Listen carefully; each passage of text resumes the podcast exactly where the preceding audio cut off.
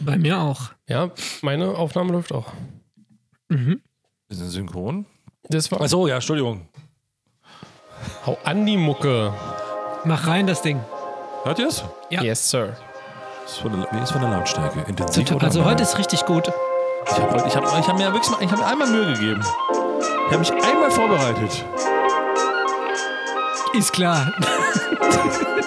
Einfach rein- beim, beim Staubfisch über den Regler gerutscht. oh, hört sich besser an. Volle Pulle ist doch nicht immer gut. Die Simonante. Das Level.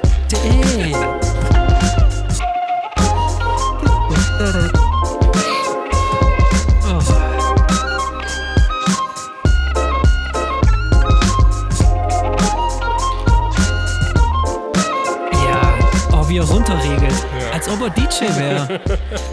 Ja, ich meine, nächste Woche machen hier in Stuttgart und äh, Baden-Württemberg die Clubs wieder auf, Raffi. Wie wär's? Ja gut, ich äh, lege schon seit Jahren da auf. Wegen Corona muss ich jetzt halt diesen Podcast mit euch machen, aber nächste Woche habe ich keine Zeit mehr. Ja, egal. Hallo Leute, hier sind wir wieder. Episode 37 von Die Simulanten, euer Podcast für Flugsimulation ist wieder am Start. Jungs, zwei Wochen sind schon wieder vorbei und wir sind heute, haben eine vollgepackte Sendung. Ich begrüße natürlich erstmal ganz herzlich den lieben Thomas Hallo, guten Abend. und den lieben Raphael. Hallöchen. Oh, oh da kriege ich so ein richtiges Flashback an Season 1. Da hast du immer rein. Ja, wie war das? Cremig hinten raus? Nee, vorne, vorne rein. Egal. Es ist wieder soweit. Und Hauptsache Leute, cremig. wir müssen eigentlich jetzt gleich zu, zu Beginn ja was gestehen. Ne? Wir wollten ja eigentlich heute einen Gast in der Sendung haben und das haben wir auch letzte Woche zugesagt, äh, vor zwei Wochen zugesagt und angekündigt, aber jetzt ist es leider soweit. Es ist mal das passiert, was halt mal passieren kann. Unser Gast hat uns heute leider kurzfristig abgesagt, denn er ist krank.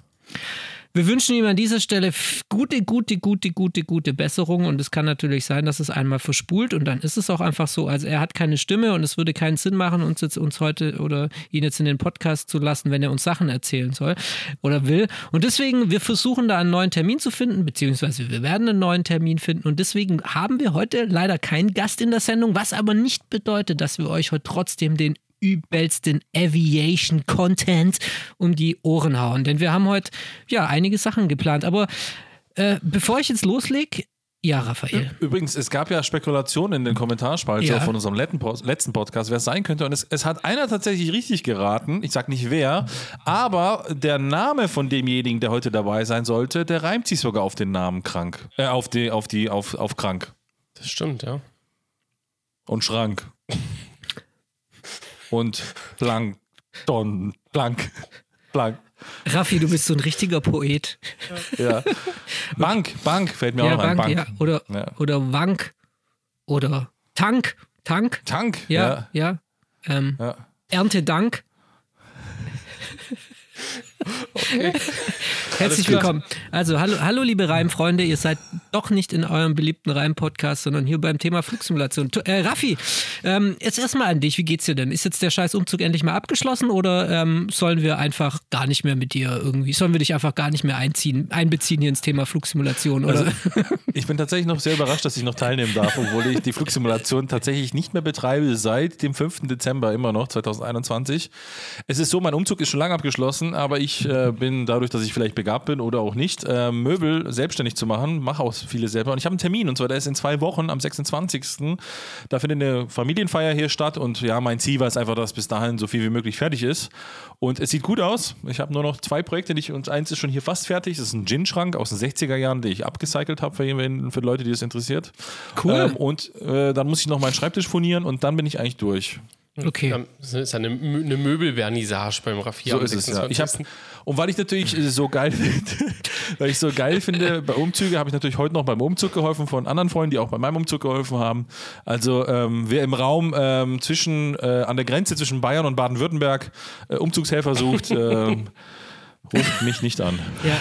Ich habe keinen Bock mehr. Ja, vielleicht, wer weiß, vielleicht hat ja Aerosoft irgendwann Lust auch auf einen Umzugssimulator, einen Umzugssimulator zu programmieren. Ich meine, da könntest du ja dann als Alpha-Beta-Tester beziehungsweise als Produktmanager oder was weiß ich auch immer sofort bereitstehen, oder?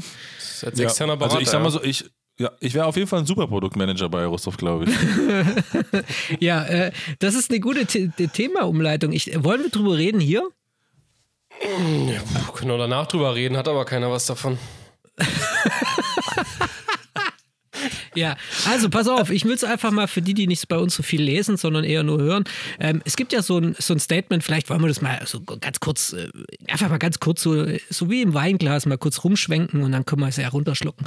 Ähm, genau, ähm, also Matthias Koch hat äh, Kante gezeigt, sagen wir es mal so. Ne? Er hat gesagt, so, ähm, unsere Add-ons und die Überlegungen für die nächsten Add-ons zielen bei uns ganz klar auf eine Zielgruppe, die da ist, X-Plane und eher Gamer. Das heißt, wir wollen ähm, sein, sein berühmter Satz, den er ja gesagt hat, war, ähm, wir wollen nicht das Flugzeug simulieren, sondern wir wollen den Job eines Piloten simulieren. Ja, und jetzt frage ich mal euch, wie seht ihr das? Also findet ihr, dass er da ähm, richtig liegt, dass das aus seiner Perspektive gut ist? Weil ich habe ja dann noch so einen kleinen Kommentar geschrieben und meiner Meinung nach ist es ja so, ähm, ja, das ist vielleicht berechtigt aus kaufmännischer Sicht, aber ein Robert Randazzo, ein Scott Gentile und ein Lefteris, Lefteris Carlamaris haben auch nicht irgendwie ihre Flugzeuge entwickelt, weil sie wussten, sie treffen auf eine bestimmte Ziel Zielgruppe, sondern die haben das einfach entwickelt, weil sie Bock hatten, ein realistisches Flugzeug-Add-on zu entwickeln. Wie seht ihr das?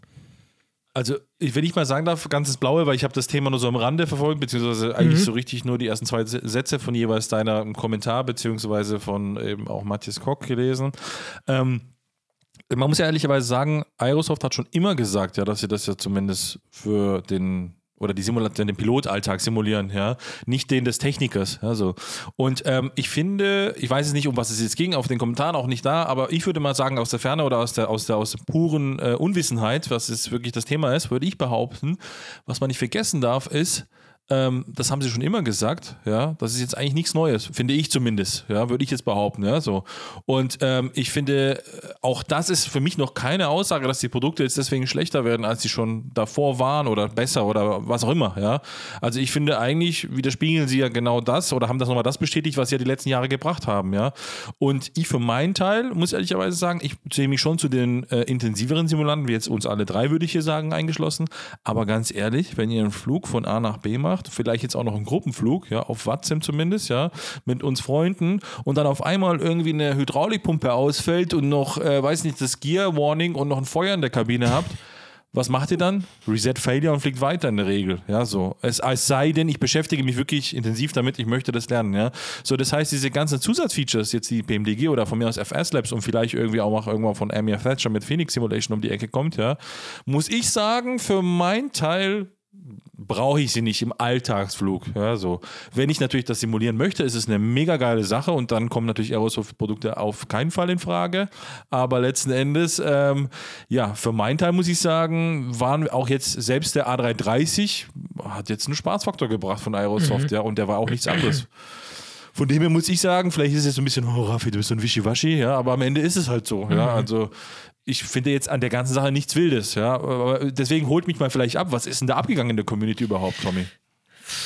Äh, ja, ich war jetzt irgendwie darauf, war jetzt irgendwie darauf programmiert, dass sie jetzt äh, an, an News ging. Na, soweit ich das jetzt noch im, äh, im, in Erinnerung habe, weil es ja auch schon wieder ein paar Tage her, ähm, hat Matthias Kock so, ich sag mal vorsichtig, äh, die, die weitere äh, Produktüberlegung im Aerosoft-Forum hinsichtlich Airbus, der Airbus-Produktreihe, auch, auch möglicher Airbus-Produkte, ähm, mal so freien Lauf gelassen und hat äh, dort verschiedene Überlegungen angestellt A350, A380 hatte so ein bisschen gegeneinander abgewogen, warum nicht, warum vielleicht EWT 3BP.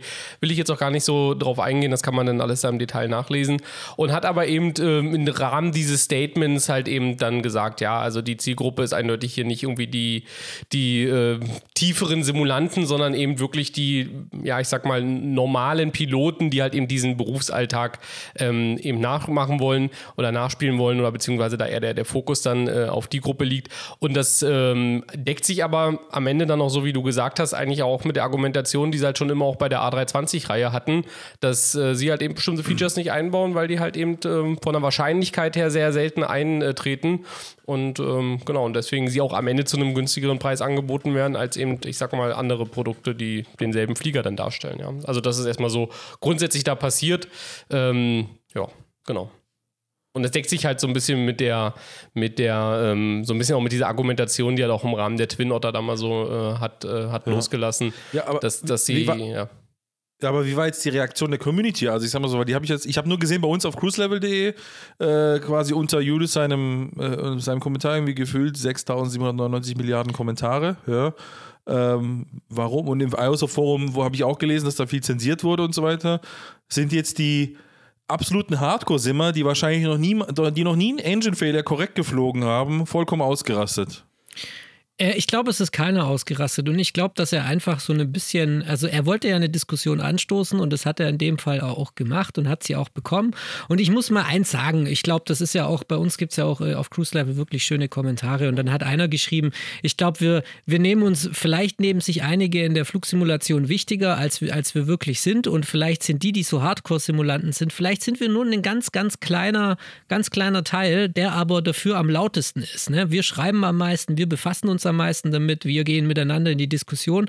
Und die meisten Nutzer von Flugsimulationen, die interessiert das vielleicht gar nicht. Die haben keine Meinung zu einem Add-on. Die nehmen einfach das an, was kommt und sind damit glücklich und finden da ihren Spaß. Und die, die und was ich zum Beispiel auch in der, in der Diskussion immer so interessant finde, ist so die sind diese zwei Lager. Es gibt immer so dieses Lager gegen Aerosoft und das Lager für ja. Aerosoft, was ich auch immer total doof finde. Ne? Also was soll das denn? Also wenn dir was nicht gefällt, dann ist es ja okay, dann. Aber das, also und da ist es halt schon so, dass der Matthäus Cook halt auch schafft, so gewisse Leute zu triggern, beziehungsweise auch eine Diskussion zu triggern. Und das sehe ich aber auch positiv.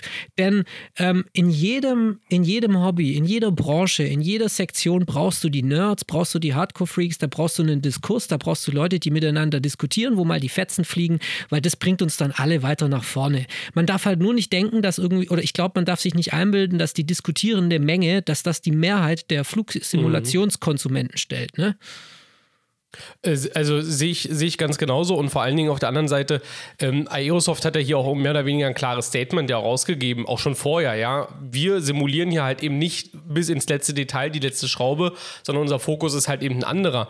Und ähm, das, also verstehe mich jetzt auch nicht falsch, das ist auch komplett neutral gemeint, aber Aerosoft ist für mich eh nie die Firma gewesen im Rahmen ihrer Eigenentwicklung, mhm. die jetzt auch den, also zum einen den Anspruch kommuniziert, als auch bei mir die Erwartung geweckt hat, dass da jetzt ein übelster Study-Sim am Ende irgendwo rauskommt, ja. Klar. Also von daher habe ich auch nie diese Erwartung an Aerosoft und auch an ein Aerosoft-Produkt an der Stelle nicht gehabt und deswegen habe ich auch, ich sage mal, diese Diskussion, die da angestoßen wurde oder beziehungsweise so ein bisschen diesen, ich, ich sage mal vorsichtig, das, das, das Drama, was er sich da vielleicht so ein bisschen dann drum gestrickt hat bei einigen, habe ich auch gar nicht so verstanden, weil ähm, ich glaube, ich da auch nicht die Zielgruppe bin, äh, die Aerosoft bedienen möchte, sage ich mal jetzt ganz äh, vorsichtig. Es sei denn, da kommt jetzt irgendein interessanter Flieger raus, der mich jetzt extrem interessiert.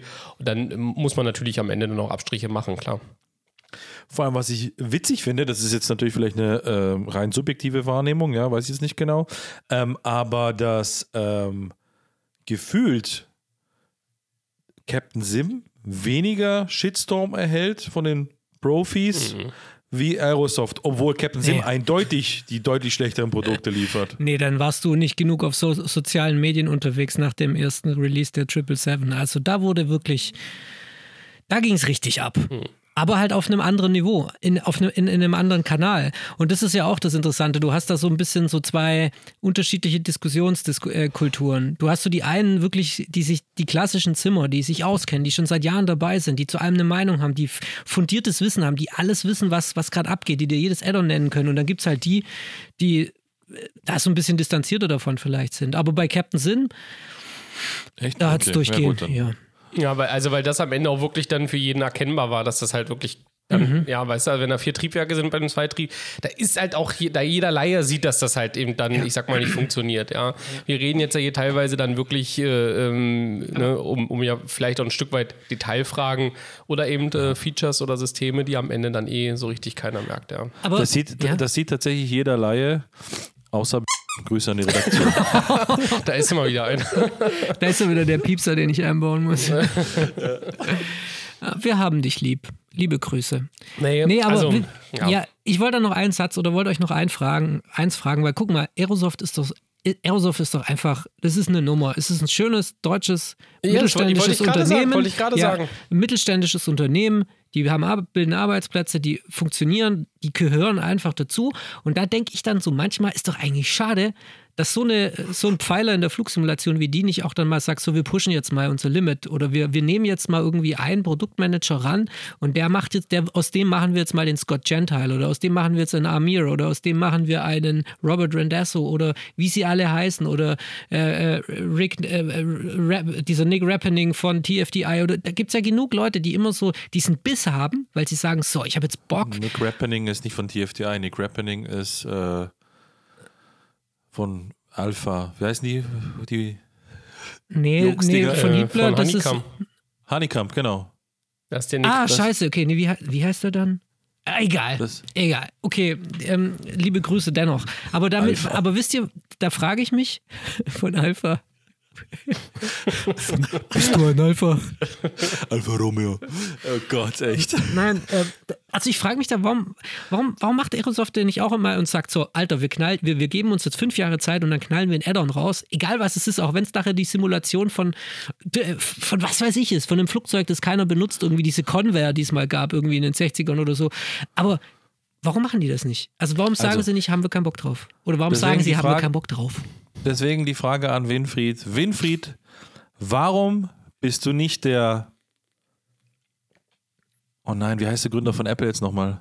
Steve Jobs. Warum bist du nicht das Steve Jobs der Flugsimulationsindustrie? Warum hast, bist du nicht das Apple der Flugsimulationsindustrie und bist quasi der bestehende Techniken in einem Supermarketing-Konzept zu einem Leading, äh, ja, Leading Company macht einfach. Ich kann einfach nicht mehr reden, egal. Ja. Das ist halt die Frage. Ich, ich habe, ich hab, also das ist auch meine persönliche Wahrnehmung, ja, die ich einfach so im Vergleich auch zu den ganzen Flugsimulator-Firmen, die sonst so irgendwie auf dem Markt rumspringen, ja. Ich habe halt manchmal auch das Gefühl, dass Aerosoft da irgendwie ein bisschen inkonsequent kommuniziert und manchmal auch ein bisschen viel, ja. Also ich meine, sollen sie doch einfach so ein Ding auf den Markt bringen, sollen sagen, pass auf, das ist die Zielgruppe fertig aus, ja, und da im Endeffekt nicht so eine, ja, ich sag mal da so, so eine Diskussion da irgendwie am Ende anfangen, ja. Und, und das ist so, wo ich mir manchmal denke, das ist auch irgendwie ein bisschen unnötig. ja. Also manchmal beschwören sie auch so ein bisschen, ja, ich sag mal so, ich will nicht sagen den Shitstorm, weil es ein bisschen zu viel überlaut zu hochgegriffen, aber manchmal beschwören sie diese Diskussion auch irgendwie ein bisschen rauf, wo ich denke, macht doch einfach euer Ding und gut ist ja. Und was ich eben nicht verstehe, ist tatsächlich ähm, die Sache eben, wie du schon sagst. Ich finde es einerseits mega, dass sie wirklich frühzeitig schon die Community mit abholen und wirklich frühzeitig kommunizieren. Ist alles schön und gut, ja. Ist mit Sicherheit eine, eine, eine gute Strategie. Was ich aber nicht verstehe, ist, warum es so viele Projekte gibt, ja, die angekündigt wurden und teilweise seit Jahren irgendwie in den Sand verlaufen sind. Brüssel, ja, wie lange das, ich weiß nicht, gibt es irgendwann mal Brüssel oder gab es Brüssel? Ja, da gab es jetzt wie wieder neue Bilder. ja, aber Brüssel ist schon ein Thema seit 2012, glaube ich, ja, so, also never ending story, ja, so. Ähm, und so gewisse Dinge einfach, ja, so. Und wenn ich mir dann mal vergleiche, nehmen wir jetzt einfach mal irgendeinen, zum Beispiel Ini-Builds, ja, oder von mir aus auch Amiya Thatcher mit Phoenix Simulation, die für jeden Fat- Fuchs-Development quasi, wie? Thacker. Nicht Thatcher, das war die äh, Premierministerin. Sorry, Amiya. So, auf jeden Fall. Ähm, verwandt, glaube ich. Ähm, ähm, und ist und das- Nicht- die für nicht jeden verwandt. Pups quasi ein geiles Development Promotion Video schon machen und dich richtig abholen als Customer bei den Indie-Builds Dingern zum Beispiel, ja, da hatte ich richtig Bock drauf, ja, so. Ähm, und das war aber richtig, du hast richtig gemerkt, das war eine Kampagne, die aufgebaut war. Ich sage jetzt nicht, dass Aerosoft schlechte Kampagnen macht, um Gottes Willen, ja, aber man hat manchmal den Gef man, man hat manchmal das Gefühl einfach, dass die ja, so ein bisschen im Zeitalter, ich sag mal Ende 90er stehen geblieben sind, wie man es halt damals gemacht hat. Ja, in einem Forum, die FS Developer Ganz wird genau, das ja, angekündigt. ganz genau. Und dann nach einem halben Jahr oder irgendwas, in einem Jahr Ja. war das Produkt fertig, dann hat man das irgendwo verkauft, Simmarket, Aerosoft, whatever, FS Simstore oder wie sie alle damals hießen. Ja. Ähm, und fertig ist die Laube. Ähm, und ähm, irgendwie hat sich da nichts irgendwie weiterentwickelt. Ja, dieses, dieses über Social Media die Leute abholen, mal Influencer mit reinholen, mal äh, Also uns. von mir aus irgendwelche. Oh ja, uns, ja gut, so, wir sind sowieso schon gut verbündet mit Aerosoft, darum geht es auch gar nicht, ja. Aber Ah, letzten ja. Endes, das verstehe ich einfach nicht, ja. So, Aber- also das ist so, ich finde es cool, dass sie was sie machen, aber irgendwie habe ich manchmal das Gefühl, Aber gut, ich, dann, nee, ja, go, go, go, Ja, go. also ich habe manchmal das Gefühl, wie du schon sagst, sie, ben- sie benutzen manchmal irgendwie die, die, die, das falsche Medium, ja. Sie sollen es auch ihr Forum nehmen zum Austausch, also zum Austausch unter den Leuten, unter den Kunden, zum Support, alles gut, um ein bisschen was, ich sag mal, zu, zu zeigen, ja. Aber ich meine, es gibt doch dann über Twitch diese QA-Geschichten, ja, dann sollen sie doch vielleicht irgendwie eine Panel-Diskussion oder sowas. Ja, das ist doch heute alles möglich. Guck mal, wir sitzen auch komplett woanders und diskutieren am Ende, ja. Also ich habe manchmal das Gefühl, dass sie gerade so ein, was jetzt ja Matthias Koch da im, im Forum gemacht hat, ja, eben über einen, über einen Schrift, wo du auch Emotionen relativ sch schlecht darstellen kannst, ja, ähm, das dann irgendwie das falsche Medium gewählt, ja. Sollen sie doch eben diese QA-Session so wie MSFS über Twitch machen, ja. Das ist doch super. Du ja. siehst die Leute, du kannst eine Frage stellen, wenn das moderiert ist.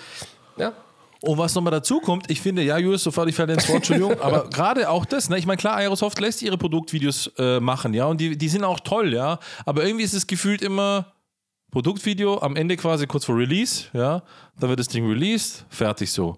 Also es ist nur einfach ein Produktvideo, wo das fertige Produkt zeigt, aber quasi wie es jetzt eben Anybills oder wie es jetzt eben mhm. Amy Thacker macht, ja, oder wie sie auch alle heißen, ja, so ein bisschen mal immer wieder auch mal mit abholen, ja, die Leute begeistern auch mal oder nur kurz so Snapshots zeigen und hier und da, ja, nicht nur Screenshots irgendwo in dem Forum posten, was ja wirklich mal vor 90 Jahren mal irgendwann mal jemand gemacht hat, ja, im ersten Forum der Welt wurde wahrscheinlich ein Screenshot gepostet, ja. Also das ist einfach, was ich damit sagen würde, einfach so eine gewisse Entwicklung nach vorne, ja. Deswegen, liebe Aerosoft Marketing Abteilung, gibt uns doch einfach ein Budget von einer Viertelmillion, wir drei dürfen uns einen Monat austoben und ihr werdet sehen, die Leute werden euch danach lieben. Das ist so, ja. ja. Okay, an dem Pitch arbeiten wir doch mal. Aber, Nein, na, aber also wir müssen jetzt auch, also wir müssen jetzt auch aufpassen, dass wir nicht Unrecht tun. Also ich meine, sie machen. Nein, nein, nein. Das ist also ja ich, das ist, jetzt nicht irgendwie. meckern auf hohem Niveau. Ja, ne? also, also ich, ich sage nicht, dass sie schlecht machen. Ja? Sie geben ja auch wirklich auch oft mal ihre Produkte dann vorher raus und lassen und lassen Streamer die Twin Otter fliegen und so weiter. Ja, das stimmt und, schon. Ja. Also sie, sie sind da schon bemüht. Es ist halt nur so. Ich denke, es ist vielleicht eine Diskussion, die nicht sein müsste, weil weil man immer wieder aus Versehen seitens Aerosoft ein bisschen so auf die falschen Knöpfe drückt, ja, so in der Community. Das ist gut gesagt. Das ist ja. gut gesagt. und gut letztendlich müsste man die Diskussion gar nicht haben. Und äh, es ist halt, es ist halt irgendwie interessant. Und manchmal frage ich mich, haben wir eigentlich auch nichts Besseres zu tun, als das zu besprechen? Das ja. ist halt auch so oft. Aber wir lieben halt genau. unser Hobby, wir sind halt drin und wir wollen halt irgendwie, dann haben wir eine Meinung dazu, weil wir Deutschen sowieso müssen ja zu allem eine Meinung haben. Das ist ne? richtig. Ja. Und die ultimative Frage ist, sind wir auch wieder nur eine kleine Mehrheit, ja, die nicht relevant ist, aber die sich darüber aufregt und unterhält, ja. Und ja. letzten Endes, wo man sagt, ja, ist so, ne, mit Sicherheit so, ne. Also wir sind eigentlich die anstrengenden, äh, bösen Stiefkinder, die keiner haben will, aber die man doch irgendwie braucht, ja. ähm, ja, weiß ich nicht. Patchwork Family mit Aerosoft. Aber nichtsdestotrotz kann man ja trotzdem stolz darauf sein, dass am Ende eben so eine kleine Firma aus Deutschland im Endeffekt, ja, ich weiß nicht, wird sogar in diesem Vertriebssystem irgendwie auch der Weltmarktführer wahrscheinlich ist, ja. ne, die sich da echt hochgearbeitet haben. Also da können wir vielleicht auch ein bisschen ja. aus Simulationsebene vielleicht ein bisschen stolz auch auf die Firma ja. sein. Es gibt halt die alten Hasen und so ein anderer alter Hase ist ja zum Beispiel auch Just Flight in Großbritannien. Die sind für mich immer so das britische Aerosoft. und die machen ja eigentlich, und die sind ja eigentlich auch spannend. was denn? Also, ich, äh, wann war der letzte Release von Just Flight? Ich glaube, 1904, die Gebrüder Wrights. Die Hawk, ja, da haben die, eine, die, hauen, also die haben jetzt schon so ein paar Sachen mal released. Nee, also Just Flight, ich, sag mal so, ich als ähm, derjenige natürlich wie immer alle News vollständig liest, ja, also quasi nur überfliegt, ja, habe irgendwie das Gefühl, der letzte Release war die BAE, die der Tommy vor zwei Jahren ja, gekauft hat. Nee, ja. das stimmt nicht. Das da kamen schon ein paar andere Sachen. Wieder dieser, diese Und, die, und ja, wo ist die 747-200? Ja, also ja, die mal. ist. Äh, ja, Darf so. ich mal einordnen? Wo ist der A300? Ja, wo, wo so, ist? Achtung. Wo ist? Just Flight hat echt Gas gegeben in den letzten, sagen wir mal, drei Jahren. Die haben, sagen wir mal, als P3D Version 5 rauskam, waren sie voll vorne mit dabei. Mit einer Fokker-Entwicklung, mit einer 747, mit, einer, mit einem A300 haben da angekündigt Nix. und entwickelt und haben, und, und sie, sie, sie, posten ja jeden Monat 20 Screenshots. Nee. Also das 3D-Department ist ja super. Ja. Aber dann kam plötzlich also was heißt plötzlich, aber den Eindruck hatte man, es war sehr plötzlich, kam der Microsoft Flight Simulator um die Ecke. Und auch Just Flight hat wie Aerosoft erkannt, es gibt dort ein sehr großes kaufmännisches Potenzial zu erschöpfen oder auszu äh, zu, zu, zu schürfen. Und dann haben sie angefangen, dafür Add-ons zu entwickeln, nämlich diese Piper-Serie, ne, Tommy? Ähm, da gab es ja drei Warrior und genau, die Warrior und, und Die waren doch schon vorher Release von den Flugsimulatoren. Das ist einfach nur. Nein, nein, mm. stopp. Und dann haben sie angefangen. Doch, die gab es doch schon für den P3D, aber sicher doch.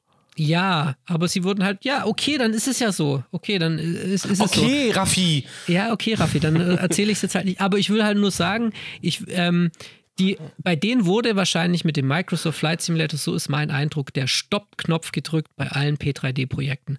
Und ich glaube, die, P, die 747 200 für den P3D. Ich weiß nicht, ob das noch was wird, weil ich glaube, das ist so ein bisschen, die sind so in der Zwickmühle. Je länger sie warten, desto weniger ist die Wahrscheinlichkeit, dass Leute dieses Add-on noch kaufen werden. Aber ich, ich glaube, bei Just Flight ist es am Ende doch aber auch wie mit Aerosoft, die kaufen auch, auch verschiedene Produkte am Ende dann zu. Und ich glaube, bei der 747 ist es äh, ist ja auch ein zugekauft. Das ist, glaube ich, kein eigenes Just Flight-Team, welches die entwickelt, sondern ich glaube, das ist auch eine zu, hinzugekaufte äh, Geschichte. Und ich weiß noch, ich war, glaube ich, 2018 war ich ja in Cosford gewesen auf der Flugsimulator-Messe. Mhm. Äh, und da war die ja für November 2018 war die angekündigt gewesen als Release. Die 747. Mhm. Aber Nee, also pass mal auf. Also Just Flight für mich, okay, der größte Screenshot. Der ist- Just Flight, der größte Screenshot-Publisher der Welt, ja. Also super gut, wie die es machen. Das, stimmt, können die sie. Bilder sind klasse. Ja, richtig, die machen mich auch jedes Mal geil, aber am Ende gab es kein Happy End. Auf jeden Fall, was ich nur damit sagen möchte, ist, Happy ja, was kein Produkt gab. Ja, so. Ähm, nee, äh, verstehe ich einfach nicht, weil weißt du, es, es wurde uns jahrelang vorgegaukelt, ja, mit dem P3D, früher auch noch FSX oder FS 2004 war die Community nicht groß genug, man konnte damit nicht Geld verdienen, im Sinne von, dass man quasi das als Vollzeit-Developer macht, ja, und quasi ein Team aufbaut, das irgendwelche Sachen dann developt und so weiter, ja. So, jetzt ist ja die Community so groß wie schon lange nicht mehr, ja, also auch jetzt noch vor dem FS, äh, MSFS, ja, so. Und was ich jetzt aber absolut nicht verstehe, ja, wenn jetzt der MSFS kommt mit der geballten Marketingmacht von äh, Microsoft, ja, ähm, wo quasi Millionen User das Ding fliegen und so weiter, dass da keiner da ist und sagt, boah, jetzt gebe ich mal Vollgas, jetzt, jetzt werfe ich da mal Budget rein von einer, weiß ich nicht, XY-Summe, ja, die ist etwas, ich übertreibe jetzt mal, eine Million, ja, so, und tu dann ein Team zusammenstellen und es haut mir dann ein Adder nach dem anderen raus in dem Tempo, dass es kracht, ja, und auch auf einem Niveau, dass es gut ist, inklusive dem Support-Team, ja, aus 20 Indern oder was auch immer, von der Nation ist ja auch, spielt erstmal keine Rolle, ja, können auch Polen sein, Grüße, Dzień dobry, witam. Und auf jeden Fall, und die kümmert sich darum, weil wenn man anscheinend ist der Markt so groß, uns erzählen alle, wie riesig der Markt ist, ja, ein Scheiß, ich sehe nicht, ich sehe keine, ich sehe keine ähm, ähm, Beschleunigung der Entwicklung. Ich sehe immer noch die gleiche, ich höre die gleiche Kacke, die ich schon vor zehn Jahren gehört habe. Aber Moment, aber oh, Gott. Ja, aber jetzt, Jetzt kommen wir relativiert wieder- er wieder. Ja, jetzt kommen wir wieder. Hallo, das war Rage Raffi, jetzt kommt Relativierungs-Julius. Es ist ja so, dass die Add-on. let's go. Okay, let's go. Dass der Anspruch der Leute wird ja auch ein bisschen komplexer. Das heißt, Add-ons ist heute nicht mehr irgendwie, du animierst ein ein Gauge und machst das irgendwie in eine, in eine 5x5-Textur rein, sondern Ja, stopp, nee, widerspreche ich dir, weil aber wir haben heutzutage auch Tools, ja, die es uns um zehnfach, heute kann jeder Depp ein 3D-Modell machen, ja. Vor zehn Jahren musstest du dafür ein Studium ablegen, das ist nun mal so, ja, so. Und heutzutage mit Hilfe von eben quasi Sprachen, die, äh, äh, Programmiersprachen, die benutzt werden letzten Endes, WebAssembly und so weiter, ja, das kannst du dir in einem Fiverr Drei-Tage-Kurs von irgendeinem Inder erklären lassen und du kannst das Ding, du programmierst ein A380, ja, das ist einfach so, ja. Nicht Fiverr, wie heißt es, wo alle Werbung dafür machen, äh, alle, alle Influencer, dieses, diese komische Plattform, wo man Werbung machen, wo ein Video, äh, ist auch egal, interessiert es keinen Menschen, diese scheiß Plattform, ja. Wie? Egal. So, und auf jeden Fall, und das verstehe ich nicht, ja. Also mit Sicherheit ist es komplexer, mit Sicherheit ist es aufwendiger, ja. Aber wir haben auch ganz andere Tools, mit denen es auch ganz anders möglich ist, ja. Ich, Raphael Meicher, ja, bin in der Lage, mit meinem 3D-Drucker mir irgendwelche Sachen zu drucken, die ich dann für die Wohnung, irgendwelche, weißt du, Kupplungen, Füße, was auch immer, ja. Vor zehn Jahren, wenn ich das machen wollte, ja, als alles noch so viel äh, einfacher war, ein Scheiß, ja. Dann muss ich dafür ein Studium machen, ein Ingenieurstudium oder ein, ein Designstudium machen. Dann muss ich in einer Firma arbeiten, die Prototypen herstellen kann und muss das machen, ja, so. Also erzähl mir nicht, dass jetzt alles so viel komplexer und komplizierter ist. Es ist so, gar keine Frage. Es ist aber auch so, nicht so, dass wir immer noch mit den gleichen Mitteln arbeiten wie vor zehn Jahren. Erzähl mir nichts, ja. Heutzutage musst du viele Dinge, heute, wenn du zu Hause kann ich mal, ich kann meine Lichtsteuerung von zu Hause vom Handy aus quasi steuern, kann mir eine Lichtshow hier ab, äh, an und ausmachen, ja. Früher, wenn ich von der unterwegs das Licht schalten wo wollte, musste ich an eine Telefonzelle fahren, ja, musste mir vorher noch die Telefonnummer irgendwo aufgeschrieben haben, von dort aus zu Hause anrufen an meine Freundin, Frau, Mutter, wen auch immer und ihr erklären, welche Lichtschalter sie zu bedienen hat. Ja, eben, also das ist ja, wir vergleichen gerade Äpfel mit Birnen, also diese Ausrede oder immer dieses permanent, äh, Ah, es tut mir leid, ja, dass ich gerade den Podcast so ein bisschen äh, rage quitte, ja, aber es ist nun mal letzten Endes so. Ich, ich höre immer nur das Gleiche, ja, aber ich höre keinen, und das ist ja das Schöne, und es gibt aber trotzdem noch andere, ja, die immer den Schritt nach vorne gehen und die sagen, wow, guck mal, wir machen das, wir machen das, wir machen das, gehen neue Wege, ja, ich will jetzt immer nicht Phoenix, Phoenix, Phoenix, die müssen es erstmal liefern, ja, so, aber die machen einen komplett anderen Ansatz, zum Beispiel, ja, so, gehen neue Wege, äh, üben sich aus, ja, Inibuilds, ja, was die im X-Men auf einmal geschaffen haben mit den Fliegern, ja, jetzt kommt die in MSFS, glaub mir, die werden irgendwann den MSFS-Markt beherrschen, das ist einfach nur mal so, weil die einfach Gas geben, ja, und nicht sagen, ah ja, mhm, oh, ja, ja. So, okay. schönen Abend. Ja, also steckt viel Wahrheit drin natürlich, ja, auch mit den kleinen rassistischen Seitenhieben, die du jetzt so hattest, aber Ja, Entschuldigung, das ist nicht so gemeint, aber ja, ihr wisst, was ich meine. ja, ich meine, hast du schon recht, ne? Letztendlich, ähm, man darf nicht alles entschuldigen, weil letztendlich sind wir auch, äh, gerade im kommerziellen Bereich, das ist einfach ein normaler Markt, wo Leute Geld verdienen und dann müssen wir die nicht in Watte packen. Entweder sie liefern und dann werden sie dafür belohnt, kommerziell und auch mit Ruhm, oder sie liefern nicht und werden dafür kommerziell nicht belohnt. Fertig. Punkt. Ja. Okay, Jungs, egal. Ich würde sagen. Aber sie spielen doch mit unseren Gefühlen, das ist das Problem. Ja, sie spielen mit unseren Gefühlen. Und, ähm, und, und wahrscheinlich, also ich weiß nicht, ob, ob, ob unsere Hörer jetzt noch am, am Ball geblieben nee, sind. Weil jetzt, ich. Ja, ich glaube auch, weil wir haben jetzt ähm, echt, ich wollte ja zehn Minuten draus machen, jetzt ist schon wieder eine halbe Stunde. Wir haben noch zwei andere Sektionen, die ich heute unbedingt mit euch machen möchte. Ja. Und zwar, wir fangen an mit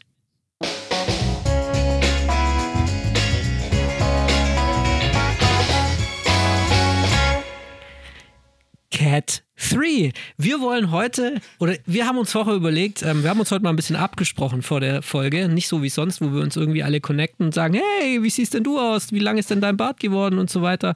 Ähm, wir haben uns heute mal überlegt, wir wollen heute mal über drei besondere Instrumentenanflüge sprechen. Also wir wollen heute, jeder soll von uns mal die drei, sagen wir mal, Lieblings- oder ähm, herausragendsten oder wie auch immer in, in Erinnerung gebliebensten, was ist denn das für eine Steigerungsform, egal. es geht, bitte vergessen Sie, was ich gesagt habe.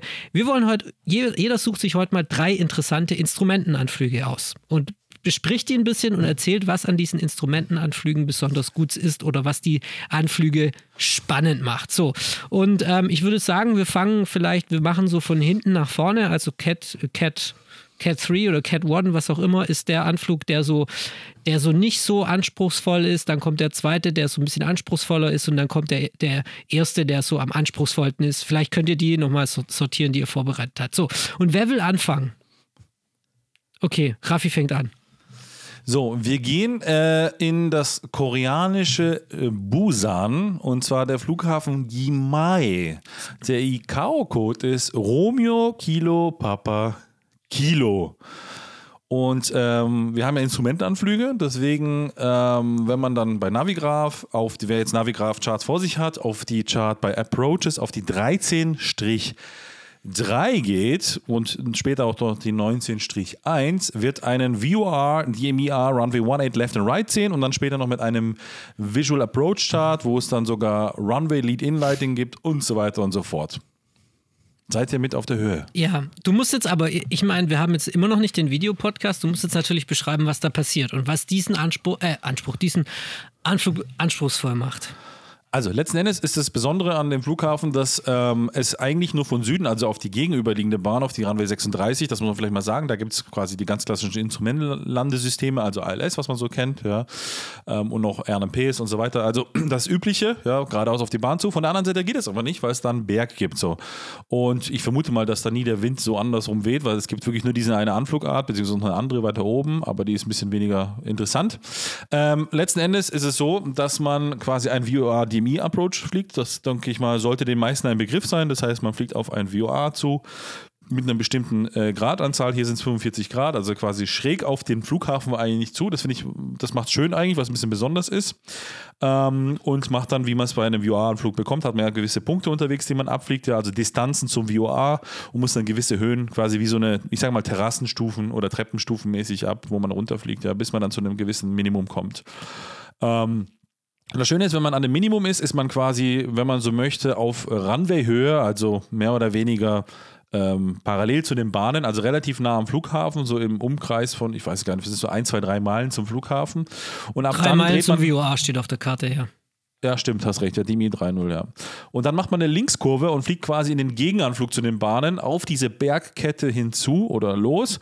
Und dann kann man entweder auf der Chart bleiben, da steht ja Approach Lead Inlights, ist oben auch nochmal. Oder man geht eben auf die 19-1 bei den äh, Jeppesen Charts von Navigraph ähm, und macht dann quasi, folgt dann den Runway Lead Inlights. Man, kann, man kennt es aus anderen äh, Airports, Reggio Calabria, man kennt es aus Madeira, man kennt es aus Kai Tak natürlich. Ja. Ähm, überall da gibt es diese Lichter, die quasi so, ja, man kennt es von Baustellen vielleicht mal manchmal auf den unseren deutschen Autobahnen, da ist auch so drrrnt, drrrnt, drrrnt, ja. oder dun, dun, dun, dun, dun, dun, dun, dun, je nachdem, wie schnell es leuchtet. Es gibt auch musikalische Lichter auf deinen. Ja, ja. ja so ist es. So, und auf jeden Fall.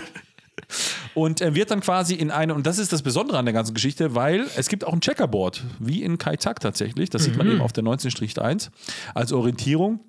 Und das Besondere ist eigentlich, weil Kai Tak ist zwar vielleicht der berühmtere Anflug von den Anflügen, die man äh, noch von früher kennt, ähm, aber bei Kai Tak war das nur ein, was war das vielleicht, weiß ich nicht, wie viel Grad waren das? 40 Grad oder sowas, ja, Rechtskurve und dann ist man schon auf der Bahn gewesen. Und hier tut man tatsächlich eine komplette 180 Grad Kurve entlang dieser Runway Lead In Lighting System Flashing White und eben am Checkerboard vorbei äh, machen, um dann quasi auf der Bahn zu landen. Ja. Also ähm, ein sehr spannender Anflug, mit Sicherheit natürlich nur unter bestimmten Wetterbedingungen möglich, sei es der Wind beziehungsweise vor allem die Sicht. Ähm, aber für mich eine der Anflüge, die wir auch schon ein paar Mal zusammengeflogen sind, bei All Friends zum Beispiel, ähm, der immer wieder Spaß gemacht hat, weil er sehr challenging ist, weil, und das ist das Besondere, die Kurve in einer sehr geringen Höhe geflogen wird und man quasi, also wenn man die Kurve aus wieder gerade macht, also auf Bahnkurs ist, ist man quasi fast schon über der Schwelle. Ja? Also das ist alles sehr beengter und das macht es eigentlich sehr spannend. Genau, also super Anflug, mega. Hab, hatte ich jetzt auch nicht mehr so in Erinnerung. Wir sagen nochmal vielleicht den, den ICAO-Code, oder? Für diejenigen, die es nachfliegen wollen. Romeo Kilo Papa Kilo Chartnummer 13-3 und 19-1.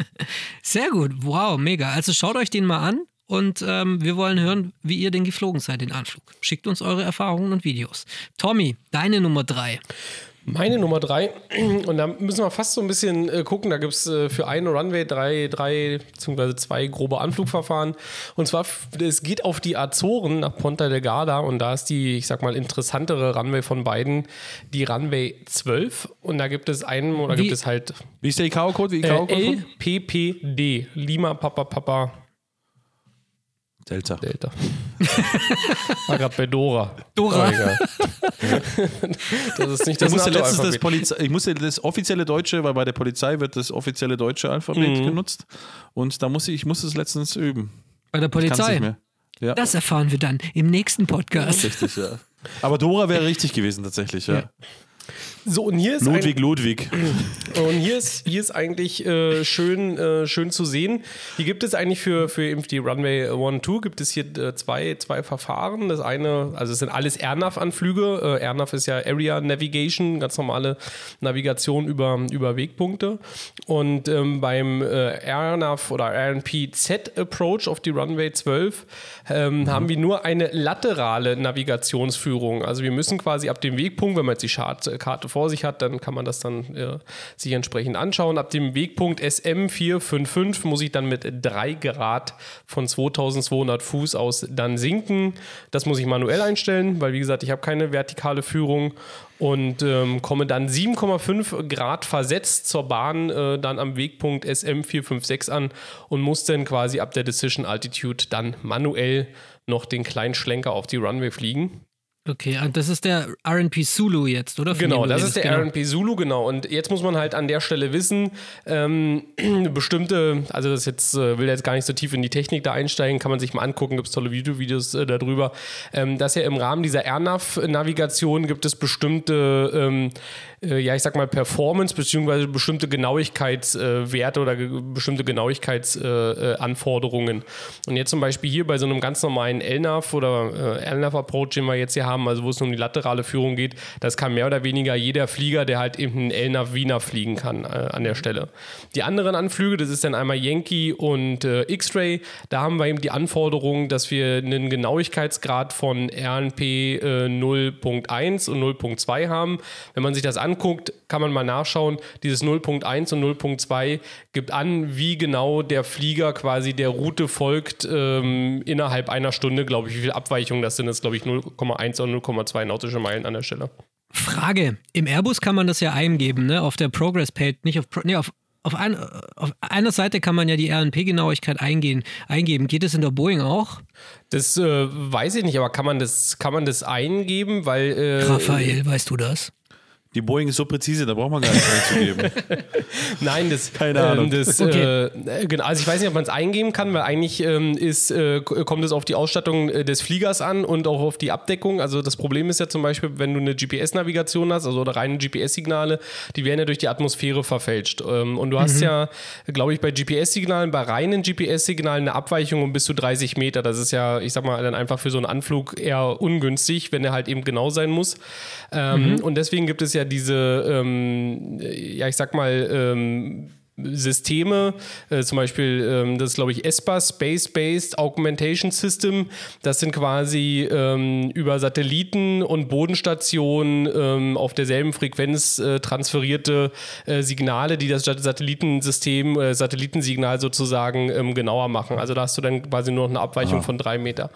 Mhm. Und, ähm, und umso feiner sozusagen das wird, also umso, das kommt dann eben auf die Avionik an, die dein Flieger hat und auf die, ich sag mal, Abdeckung und Genauigkeit und so weiter ähm, umso, ähm, je nachdem ist der Flieger halt dann zertifiziert. Ja, also zum Beispiel eine, keine Ahnung, eine MD88, da kann ich auch eine Airnav Approach mit fliegen. Allerdings äh, natürlich jetzt, glaube ich, dann nur bis RNP 0.3, ja, was dann wahrscheinlich manche Sachen einfach ausschließt. Ähm, bei einem Airbus wahrscheinlich bin ich bei 0.1, ja, wo ich dann wahrscheinlich jeden Airnav oder jeden RNP Approach am Ende dann irgendwie fliegen kann.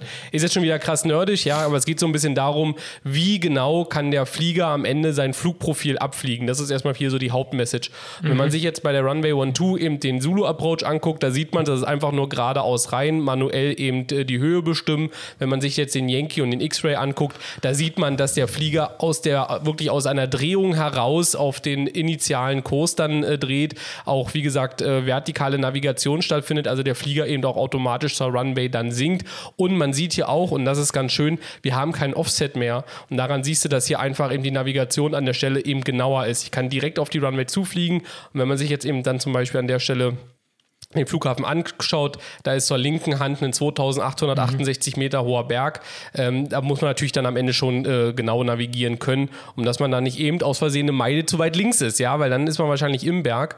Und ähm, genau, das ist hier, sieht man hier sehr schön, dass es hier dann eben um die Genauigkeit geht, wie der Flieger am Ende auch dann eben sein Flugprofil dann abfliegen kann.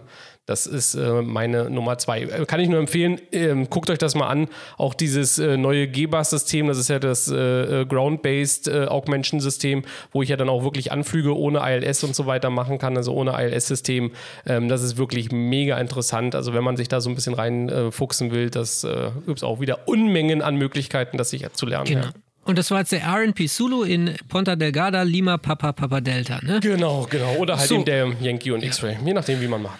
Okay, dann komme ich jetzt zu meiner Nummer drei. Das ist eigentlich auf dem ersten Blick ein sehr normaler Anflug, nämlich es ist der ähm, ILS or Localizer Approach für Runway 04 Ride in Nizza.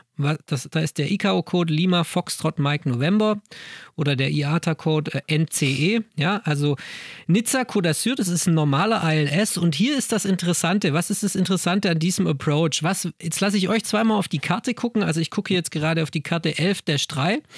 Und da ist, da denkt, also ILS kennt man ja eigentlich als äh, Flugsimulant. Ne? Also ich sage jetzt mal, jeder, der irgendwie ein bisschen sich mit Navigation beschäftigt hat in der Simulation, weiß, okay, ich drehe die ILS-Frequenz rein ich, und dann kriege ich einen Localizer und einen Und ich kann schön in Ruhe auf die Landebahn zu sinken. Aber was ist das Besondere an diesem Approach hier? Welche Runway nochmal bitte? Zero Four Right. Also die 04 rechts. Wir, wir, kommen quasi übers Meer, wir landen in nordöstliche Richtung. Nizza hat ja zwei Pisten, die sehr nah aneinander sind, nämlich die vier rechts und die vier links. Ich glaube, normalerweise, normalerweise wird dort immer auf der linken Piste gelandet, auf der kürzeren. Ne? Und auf der rechten wird gestartet. Ja. So, und es gibt aber natürlich, sagen wir jetzt mal, jetzt steht ein dicker Bagger auf der linken Piste und blockiert die. Jetzt müssen wir auf die rechte Piste anfliegen und haben hier auf den Charts eine schöne, ein schönes ILS. Aber was ist das Besondere? Was muss man beachten? Ich, äh, äh, Hast du und die zwar. Ja. Es ist eigentlich eine Kleinigkeit, die, aber die mich mal überrascht hat, weil ich nicht Acht gegeben habe. Jetzt äh, hol uns mal kurz ab. Also meinst, meinst du, dass der Offset-Localizer, dass der Localizer ein Offset hat, oder So, wie? das war's schon, genau. Ah. Richtig. Ja gut, dass sich, dass sich sowas beeindruckt, ist ja ganz klar. nee, aber pass Gamer. auf. Ja, aber pass ja. auf, nee, das ist einfach ein, ähm, das ist ein, nein, den habe ich einfach rausgesucht, weil der irgendwie mir mal vor vielen Jahren begegnet ist. Ich habe den Anflug gemacht, habe auf die Karte geguckt, wie immer, habe die Frequenzen reingedreht, habe mir das, das äh, Heading angeschaut fürs ILS, also 041 in diesem Fall, habe die Höhen kontrolliert und alles richtig gemacht. Ne? Und dann habe ich plötzlich gemerkt im Endanflug, ach du Scheiße, wo führt denn der Gleitslauf hin? Ich, ich komme ja total falsch rein und das geht ja gar nicht auf die Touchdown-Zone.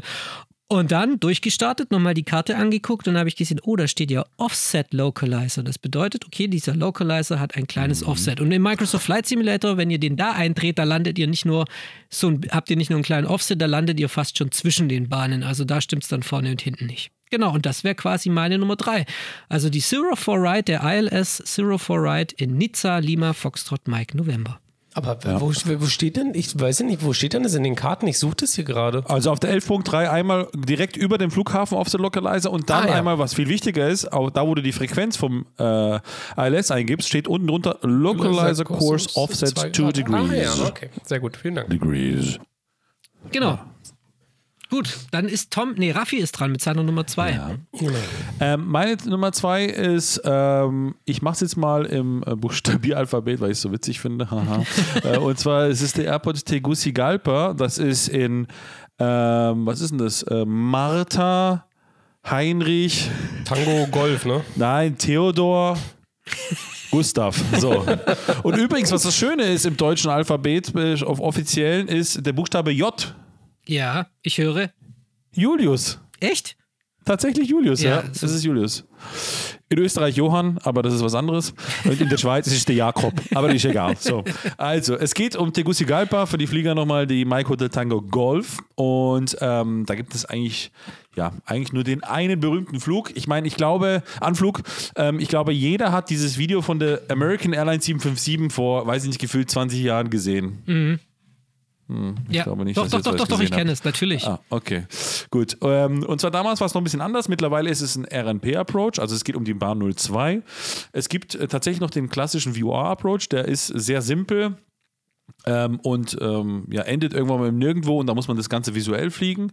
Ähm, aber wenn man jetzt auf die 02 äh, quasi äh, den, ähm, nehmen wir den, den zweiten, also den 12-21, den RMP Den Runway Südanflug? 02 Südanflug, weil der ist noch ein bisschen ja, interessanter, sage ich jetzt mal, weil da fliegt man eben im Prinzip von Süden aus an, wie das heißt, also übers Ton Contin VOA und ist dann quasi eigentlich schon fast in Landerichtung von der Bahn, blöderweise aber äh, 7000 Fuß, ähm, nicht über dem Boden, aber zumindest über dem Meer, über dem Boden sind es circa, ja, wenn ich so knapp rechne, 3800 Fuß, 3700 Fuß über dem Boden ähm, und fliegt dann mehr oder weniger, ja, wie man es vielleicht so früher im Fachjargon gesagt hat, wenn man sagt, sagte, was macht der Flieger? Eine Warteschleife, also quasi eine Schleife um den Airport, ja. Das heißt, man fliegt nochmal nach No- Norden und macht dann wie so ein, fast so wie so ein Ballon sieht es aus, ja. Also unten das VR ist das Körbchen und dann fliegt man quasi wie so ein Ballon einmal drumherum und fliegt dann das muss man einfach auf der Chart sehen, quasi auf dieses Körbchen wieder zu und dann kommt ein Visual Part und das ist der berühmte letzten Endes, um den es geht, wo man dann quasi nochmal im Körbchen nach oben fliegt und dann an der oberen Kante vom Ballonkörbchen, um das jetzt mal visuell darzustellen, ist dann die Bahn. Ja, so. Ich hoffe, es ist nachvollziehbar. Ja, ansonsten einfach äh, 12.21 Jefferson Charts schauen.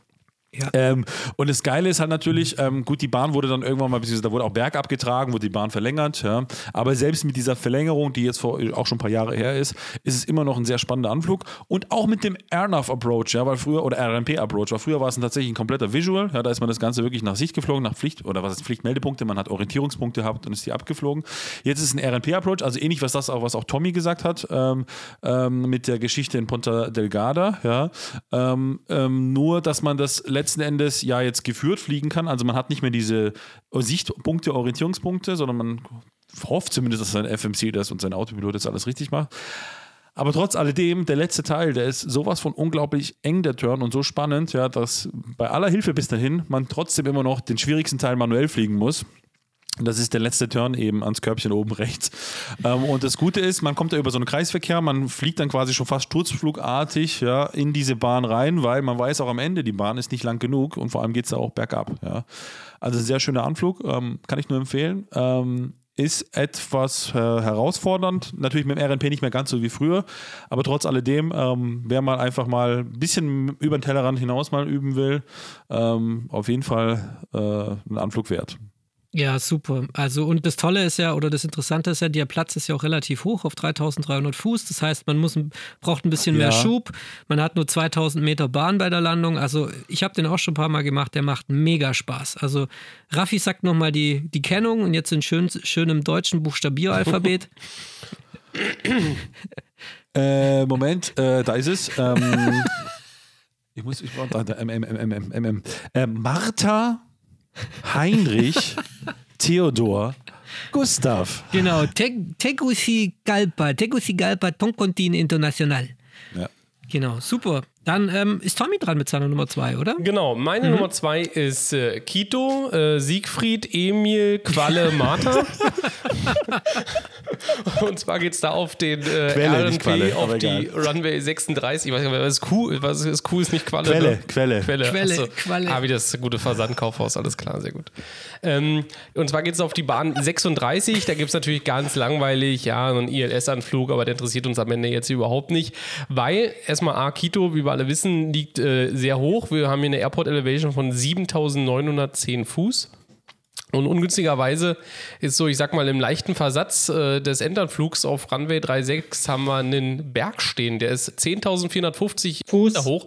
Und äh, egal wie man es dreht und wendet, zumindest bei den Airnav-Anflügen, muss man irgendwie um diesen Berg herum. Und wenn man jetzt äh, eben einen Airnav-Anflug, äh, also äh, Zulu, Yankee oder X-Ray äh, wählt, dann fliegt man rechts rum. Und wenn man Whisky, Tango, Sierra wählt, kommt so ein bisschen drauf an, aus welche Richtung man kommt, dann fliegt man links herum um diesen Berg. Und wenn man sich die Karte eben, wie gesagt, jetzt anschaut, dann sieht man, dass man da wirklich eigentlich bis zum Schluss von links nach rechts und von rechts nach links dreht und das dann auch ähm, ja wirklich im, im mehr oder weniger fast schon kurzen Endanflug. Und das ist sowohl eben, weil es von Bergen umgeben ist und man auch eben den kompletten Anflug dann eigentlich durch Täler durchführt, einfach eher eine sehr szenische, ein sehr szenischer Anflug und er ist an der Stelle dann eben auch, ja, ich sag mal, vorsichtigerweise ein bisschen herausfordernd, weil man natürlich darauf achten muss, dass der Flieger auch die entsprechenden Höhen dann äh, einnimmt und dann auch den ähm, Flugfahrt an der Stelle sauber abfliegt. Und wenn man sich auch mal ein bisschen in die Karten guckt, wenn man sich mal in die Karten schaut, dann sieht man auch, dass wir da eine relativ hohe Genauigkeit brauchen bei den äh, Avionik-Komponenten und bei der quasi der Area Navigation Performance Fähigkeit des Flugzeuges. Ja. Und was das Geile ist, nochmal, vielleicht, das hat auch schon Julius gesagt, aber ich muss nochmal echt nochmal explizit, oder auch du schon, Tommy, wiederholen, eben an deinem Beispiel, von mir aus noch Tegucigalpa dazu. Es ist echt nochmal eine Challenge, einfach die Höhe. Das ist so, man, die liest auf der Chart, ja, mein Gott, dann ist halt der Airport auf 7000 Fuß, ja, oder 8000 Fuß fast, ja. Ähm, wo ist das Problem, ja? Wenn man aber mal äh, in einem Airport quasi, also es gibt nur einen Airport, wo ich wirklich regelmäßig abstürze, ja, und äh, dazu kommt gleich wahrscheinlich Julius, das weiß ich nämlich schon, weil wir uns vorbereitet haben. Ähm, und es geht in, in, ins, ins peruanische Gebirgsland, ja. Und ähm, so viel darf ich schon mal verraten. Und es ist einfach eine Challenge, ja. Und wenn man dann mal, vor allem jetzt gleich, was Julius kommt, da ist mir nicht passiert, wenn man das Gefühl bekommt, ach komm, da fliege ich halt kurz mal ein 360 hier in dem, in dem Tal, ja, gebe ein bisschen mehr Gas. Du, du, Ja, ist halt dann nicht mehr. Ja, so. Also da wird es echt sehr schnell, im wahrsten Sinne des Wortes, die Luft dünn. Das ist einfach so. Ja. Ja, genau. Sehr da gut. Grüße an, jetzt kommt der nächste Pieper, an Basti, die alte Bergfräse in Bhutan. Das wird nicht rausgepiepst. Okay. Das bleibt Nee, drin. Er Basti- war ja schon Podcast-Gast. Genau. Ich glaube, ich tausche meine Nummer zwei und meine Nummer eins, weil wir jetzt gerade in den Bergen sind und in Südamerika. Deswegen gehe ich jetzt auch von äh, auf den von dir erwähnten Airport, nämlich Cusco. Aber halt, wir müssen noch ergänzen, äh, Quito war Sierra Echo Quebec, Mike. Ne? Richtig. Gut, alles klar. Wir gehen jetzt nach, äh, wir gehen jetzt vom schönen Ecuador, gehen wir hoch nach ähm, Peru und zwar in die wunderschöne Stadt Cusco. Das ist ja die Stadt, wenn man zu Machu Picchu will, dann muss man nach Cusco. Das ist eine sehr schöne Stadt, die in einem Gebirgstal liegt. Und da gibt es zwei Anflüge, nämlich zwei RP, oder sagen wir mal einen RP-Anflug. Und dieser RP-Anflug startet auf dem äh, Wegpunkt Darki. Ich habe vergessen, den ICAO-Code zu sagen von ähm, Cusco. Also wenn ihr euch jetzt parallel eine Karte aufmachen wollt, dann ist das Sierra Papa Zulu Oscar. Und ich schaue jetzt hier gerade auf den RP für Runway 28 und es ist eigentlich, sagen wir jetzt mal so in Anführungsstrichen, ein sehr unspektakulärer RP. Du fliegst halt die laterale Navigation nach, aber das Krasse ist die Kulisse, durch die, durch die du fliegst. Also du kannst dich entscheiden, dass du im Süden kommst, du, äh, über den Süden kommst oder du kannst dich entscheiden, dass du über den Norden kommst. Ne? Und das ist halt das Interessante. Also wahrscheinlich musst du das dann machen, je nach Wetter oder je nach Verkehr oder wie auch immer, ob vielleicht gerade ein Flugzeug im, im Abflug ist, weil das Interessante ist, du kannst in, dieses, in diesen Flugplatz eigentlich nur in eine Richtung landen und in eine Richtung starten. Ja, und, und zwar nämlich von Osten nach Westen landen und von Westen nach Osten starten, ja. Und das Interessante ist hier, ähm, es macht mega Bock. Ich bin jetzt im Microsoft Flight Simulator geflogen. Es ist einfach da, also die, die Luftbilder, die da oben in Cusco bestehen, die sind einfach super detailliert. Du kannst dann einen richtig schönen Anflug über die Berge machen. Deswegen möchte ich es auch an dieser Stelle empfehlen. Und du hast halt eine Entscheidungshöhe von 11.800 Fuß. Und das finde ich das Spannende. Also du musst dich schon bei 11.800 Fuß entscheiden, Mache ich den Anflug oder mache ich ihn nicht? Weil der Airport selbst befindet sich auf 10.800 Fuß. Und das macht jetzt nochmal so, so ein ganzes Körbchen von äh, gewissen Dingen auf, die man ja bei der Luftfahrt beachten muss. Zum Beispiel die dünne, die dünne Luft, das heißt, die Performance ist weg. Das Flugzeug braucht sehr viel Schub oder was heißt, braucht mehr Schub. Es muss schnell fliegen, damit der Auftrieb noch gegeben ist. Und wenn man zum Beispiel einen Airbus fliegt, der die Kabine nur so auf 7.000 oder 7.500 Fuß hochregelt, muss man natürlich auch beachten, dass irgendwie die Kabine auf die, auf die richtige Höhe gebracht wird. Das gleiche gilt für eine Boeing, das gleiche gilt für eine 757. Also da muss man so ein, einige Dinge beachten. Und es ist halt wirklich so, du musst dich bei diesen 11.800 musst du dich entscheiden, so lande ich oder, oder starte ich durch. Und dann auf 10.860 kommt dann der Flughafen. Das heißt, theoretisch hast du da die Landelichter noch gar nicht an, weil du noch über 10.000 Fuß bist. Also, es ist ein Anflug, den ich euch wirklich empfehlen möchte, mal zum Nachfliegen. In Cusco der RP-Anflug über Darky, das ist die Intersection, über die ihr reinkommt. Dann könnt ihr im Süden oder im Norden, das könnt ihr entscheiden, welche Anflugroute ihr nutzt. Und die ICAO-Kennung von Cusco ist Sierra Papa Zulu Oscar. Sehr schön. Jetzt kommt meine Nummer eins, oder? Ja. Yes, Sir. Also meine Nummer eins ist, ähm, ich sag mal so, ich sag nur den letzten Buchstaben des ICAO-Code, ja. Okay. Und zwar nach dem, aber nach der Buchstabiertafel. Wusste ich auch nicht, dass das so ausgesprochen wird, aber nach der deutschen Buchstabiertafel ist der letzte Buchstabe des ICAO-Codes von dem Airports, von dem ich spreche, ist Xantipe. Kaitak. Oder X-Ray im Amerikanischen genannt, ja. Und es äh, geht natürlich um Victor, Hotel, Hotel, X-Ray, ja. Es ist für mich einfach, wir haben schon so oft im Podcast über diesen Airport gesprochen, ja. Jeder weiß es mittlerweile, das ist unser Jahresabschlussflug, den wir jedes Jahr machen. Auch dieses Jahr gemacht haben. War übrigens mein letzter Flug, seitdem ich überhaupt geflogen bin im Flugsimulator. Ähm, ähm, und es ist einfach für mich, auch wenn er jetzt vielleicht nicht unbedingt besonders spektakulär ist, im Sinne von jetzt verglichen zu dem, was wir jetzt gerade eben gezeigt haben, ja. Er hat einfach einen gewissen Charme, ein gewisses Image, eine gewisse Reichweite. Ich würde mal behaupten. Einfach sexy. Ja, ich würde mal behaupten, sogar mit vielen Leuten, die jetzt vielleicht natürlich jetzt nicht Jahrgang jünger als, ich sag mal, 70 sind, ja, also eher unsere Eltern, von mir aus Großeltern, die vielleicht der, in der Welt unterwegs waren. Wenn man mit denen spricht über Luftfahrt, dann ist bei ganz vielen auch das Thema Kai Tak und Hongkong drin, auch wenn es den Flughafen natürlich schon lange nicht mehr gibt, aber gerade das war damals der Flughafen, wo einfach, ja, die Jumbos äh, mit der rechten Flügelspitze an den äh, Antennen der dort lebenden ähm, Asiaten quasi ähm, die Wäscheleien abgezogen haben. Ja, das war einfach so. Ja, Ja, und ja, ähm, ich finde es schade, dass ich das persönlich nie erleben durfte, dort zu sein. Ja. Ähm, das ist echt tatsächlich, und ich habe einfach eine besondere Connection und deswegen ist meine Nummer eins und ich denke, da braucht man nicht viel dazu zu sagen. Ähm, ich glaube, das lassen wir so stehen. Für jeden, der das interessiert, der googelt einfach mal äh, VHHX, also Victor heute heute X-Ray Chart und dann kommt er sehr schnell auf eine Übersichtskarte und dann schaut er sich einfach an. Aber wenn du jetzt, lieber Podcast-Zuhörer, diesen Anflug nicht kennst, kein Problem. Wir helfen dir gerne. Julius ist auch ein Gamer. Und er hat die gleichen Probleme. Und er unterstützt dich bei der Integration in die Flugsimulation. Jetzt das neue Programm auf cruiselevel.de. Wir bringen dich auf Höhe von Kai Tak. Was willst Ich du sollte von heute einfach nicht mehr sprechen. Ich, Ja, also, aber das, ja, aber äh, Kai Tak ist echt ein super Beispiel. Also den würde ich Ja. auch auf die Liste nehmen, aber ich dachte mir schon, dass ihr den ja nehmt. Und Ja. ähm, das Ding, das Ding ist ja, der ist ja wirklich so beliebt, dass er für jeden neuen Flugsimulator, der kommt, auch nachgebaut wird. Also Kai, und selbst so, Navigraph stellen immer noch Navigationsdaten bereit für Kai Tak, weil das, Das ist, ist einfach cool. der Evergreen und es macht einfach mega Bock, übers Cheng Chao Viewer rauszugehen, die Rechtskurve zu fliegen und dann diesen Localizer runter. Es ist einfach mega geil. Genau. Gut, ähm, wer ist dran mit Nummer 1? Tommy, du jetzt, oder? Jawohl. Genau, wir bleiben in Südamerika und zwar geht es äh, zum Antonio Nariño Airport oder auch Pasto Col Kolumbien quasi genannt. Äh, SKPS, also Sierra Kilo Papa Sierra an der Stelle. Geil. Ja. Genau, der ist, äh, der ist, der ist richtig speziell, der ähm, Anflug. Und zwar hier in dem Falle auf die Runway 02. Gibt es auch nur einen, nur einen Airnav-Approach. Und wenn man sich die Karte anguckt, sieht man auch warum. Da ist nämlich kein Platz für einen äh, ILS-Anflug. Also man kommt von Mercedes VOR an der Stelle auf, äh, ja, ich sag mal so Maximum 14.000 Fuß, Minimum 12.000 Fuß, muss dann runter auf äh, 8.800 Fuß sinken. So, und dann wird es äh, am Punkt PS 965, wie gesagt, müsst ihr euch die Karte dann mal angucken, wenn ihr das hört. Da wird es dann interessant, weil da brauchen wir 8.800 Fuß. Da beginnt äh, mehr oder weniger, wenn man so will, unser Anflug. Maximal 180 Knoten dürfen wir da noch haben.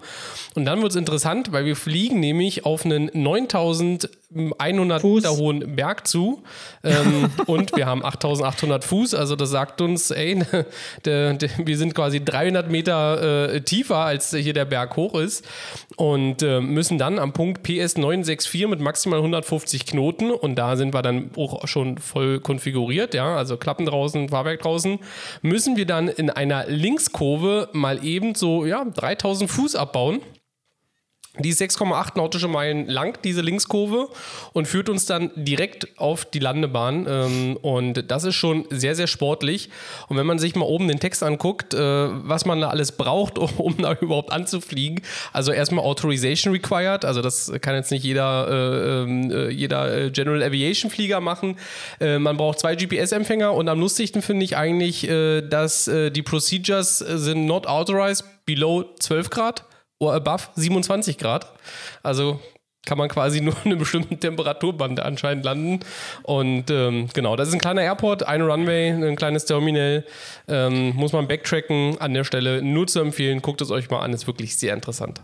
So, und jetzt, Achtung, jetzt, jetzt Julius ist natürlich nur der dumme Gamer, der weiß das nicht. Das habe ich auch schon oft auf Karten gelesen, dass bei einer gewissen Minustemperatur oder so der RP nicht mehr geflogen werden darf. Was hat das mit der Temperatur zu tun? Ist das was mit dem Luftdruck, mit der Höhenanzeige oder, war, oder wissen wir das? Ähm, ich glaube, das hat zu tun mit äh, deinem, äh, mit dem Höhenmessersystem, was in deinem Flugzeug verbaut ist. Da gibt es quasi welche, die die Temperaturen kompensieren ähm, und die Temperaturgefälle.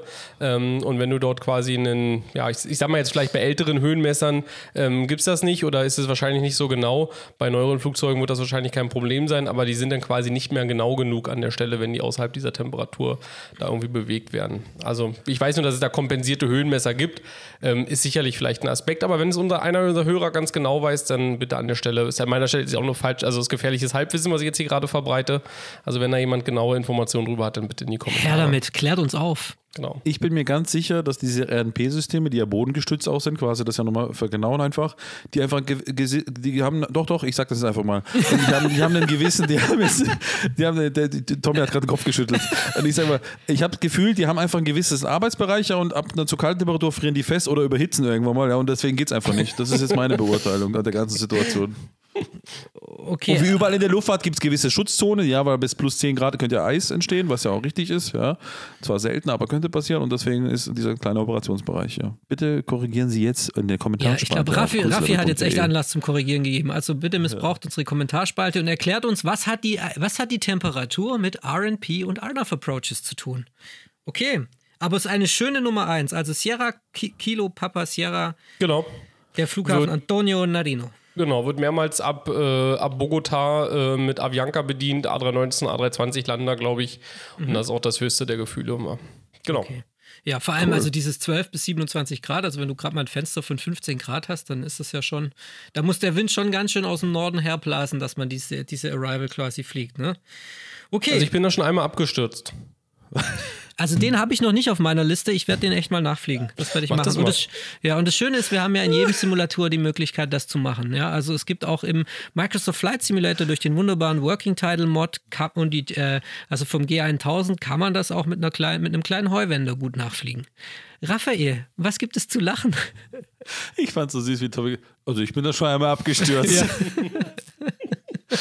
Ich bin in Cusco abgestürzt, Tommy in äh, Pasto, äh, beim Mercaderes Vior in der Nähe und äh, ja.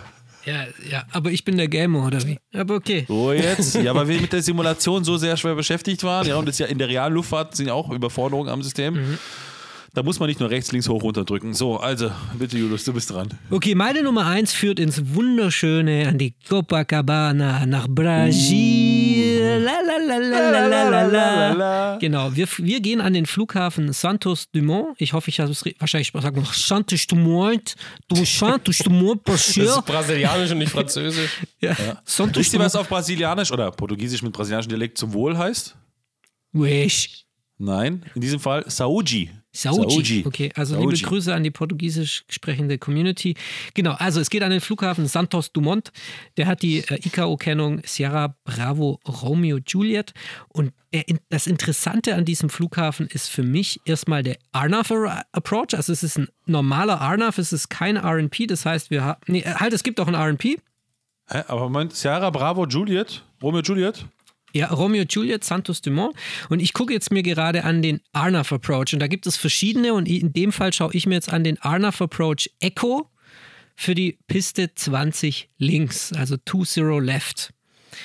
Und den bin ich vor kurzem mal geflogen und das ist echt ein sehr, sagen wir mal, schöner Anflug. Er, er ist jetzt vielleicht nicht so anspruchsvoll, was Berge angeht und, ähm, äh, und fliegerisches Können angeht, bis zu dem Punkt, wo man dann halt den Autopilot ausschalten muss und sich dann visuell auf die Pisten zu, auf die Pisten zusteuern muss. Und hier wird es jetzt nämlich sehr interessant, denn der Flughafen Santos Dumont, oder wie man ihn ausspricht, ich habe es immer noch nicht hinbekommen, ist Klingt, ein, Flugha okay. ist ein Flughafen mit extrem kurzen Pisten. Der hat zwei kleine Pisten, die nebeneinander sind. Die 20 links wird da meistens angeflogen und die hat gerade mal eine Länge von 1323 Metern.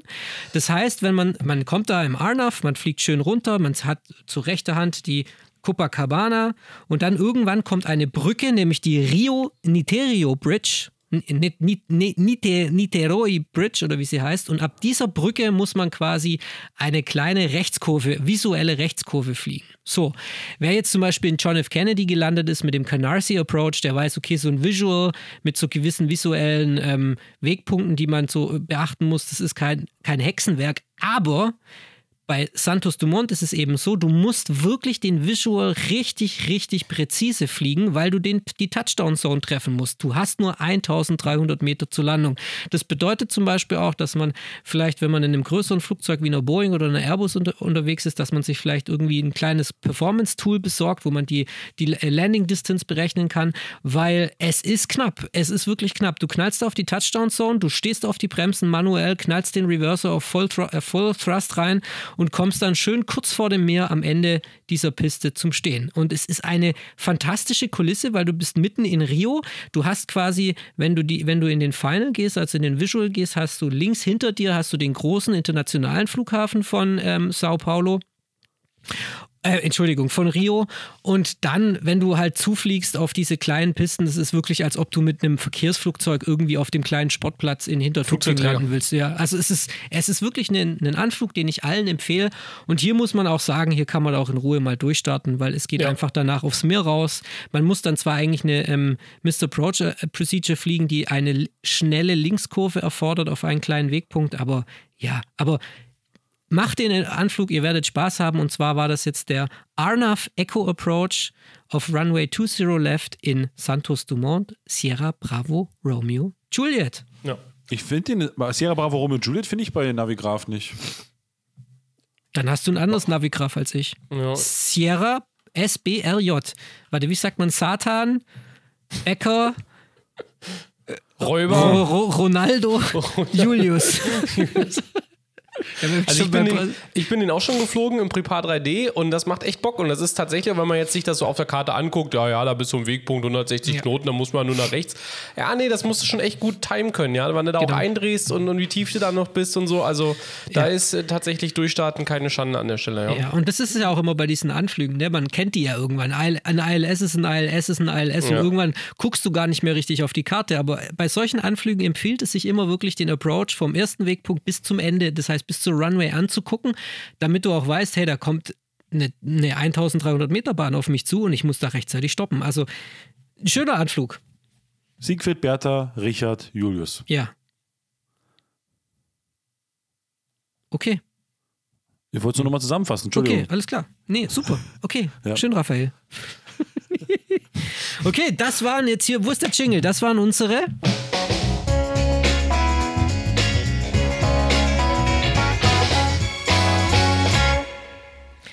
Cat 3. Ja, natürlich hier der große Aufruf auch an euch. Schreibt uns in die Kommentarspalte noch einen Anflug, den ihr geil findet, ähm, den ihr schön findet, der spannend ist, weil dafür sind Flugsimulatoren doch gemacht, dass man sich einfach mal reinsetzen kann und mal schön drauf losfeuern kann und schauen kann, okay, kriege ich das hin oder kriege ich das nicht hin? So, Jungs, wir sind weit über der Zeit, aber es ist egal. Es wird ja. jetzt noch, es geht es jetzt noch eine weiter. Weltpremiere. Ja. Es gibt eine Weltpremiere nee. und doch, es gibt eine Weltpremiere. nee. Und ich muss, nee, gibt's nicht. Sage ich jetzt einfach. Doch. Gibt's nicht, nee. Ja. Und ich muss an dieser Stelle sagen, ähm, es ist ja ähnlich wie so, ähm, ähm, es gab kein Thomas Gottschalk ohne, äh, es gab kein Wetten das ohne Thomas Gottschalk, es gab kein TV Total ohne Stefan Raab und es gab kein Blamieren oder Kassieren ohne Elton. Und es gibt auch kein cruiselevel.de Quiz ohne den weltbesten Quizmaster auf der ganzen Welt, Raphael an dieser Stelle. Und deswegen gibt es heute eine Weltpremiere, denn wir müssen einfach unseren Horizont erweitern. Es gibt einen neuen Quizmaster, meine Damen und Herren. Ich begrüße recht herzlich Julius!